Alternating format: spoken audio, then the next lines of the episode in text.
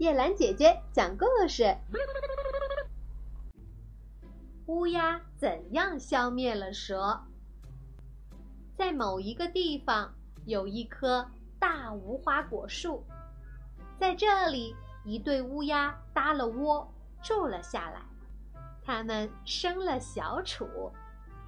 在这些小乌鸦能够活动以前，有一条盘踞在洞里的黑蛇。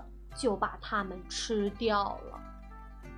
那一只公乌鸦虽然由于受到了这些害而感到厌烦，但是它却不能够离开这一棵让它长久以来安居的无花果树，而迁到另一棵树上去。有一天，母乌鸦跪到丈夫的脚前，说道：“丈夫啊。”我的很多孩子已经给这条坏蛇吃掉了，现在我想到我们的孩子的不幸，心里就难过。我想，我们还是到别的地方去吧。我们俩还是另外找一棵树。我们的性命已经受到威胁了。那一只公乌鸦浑身痛苦的难受，他说道。我们在这一棵树上已经住了很久，我们不能离开它。但是我总要有一个手段，把那个恶毒的巨大的敌人杀掉。”母公鸡说道，“这条蛇的毒气是非常大的，你怎么能够伤害它呢？”亲爱的，即使我没有能力来伤害它，但是我却有聪明的朋友。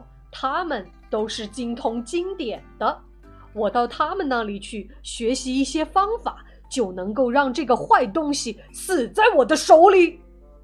公乌鸦这样怒冲冲地说过以后，就从那里飞到另一棵树上去，恭恭敬敬地把住在这棵树下面的好朋友一只豺狼喊了过来，把自己的遭遇原原本本的。都说给他听。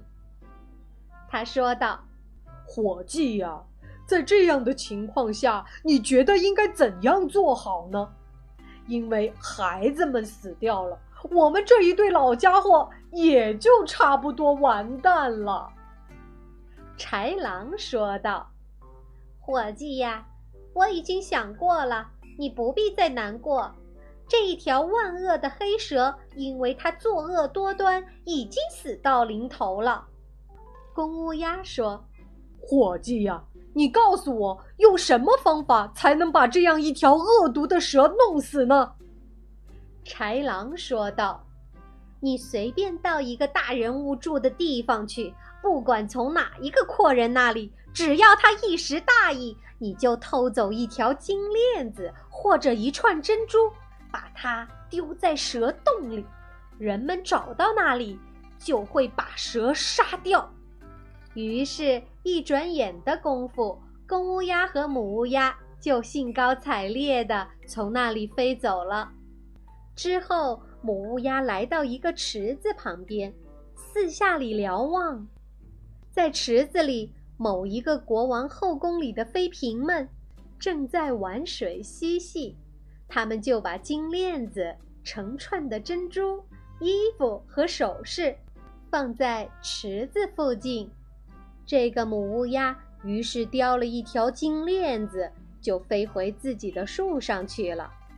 侍卫们和太监们看到了金链子被叼走，手里提了棍子，迅速地赶来了。母乌鸦把金链子丢在蛇住的那个树洞里。坐在远处瞧，国王的人们爬上了那一棵树，那一条黑蛇正伸直了身子，待在树洞里。人们用棍子把它打死，拿了金链子便离开了。于是这一对乌鸦又痛痛快快的生活下去了。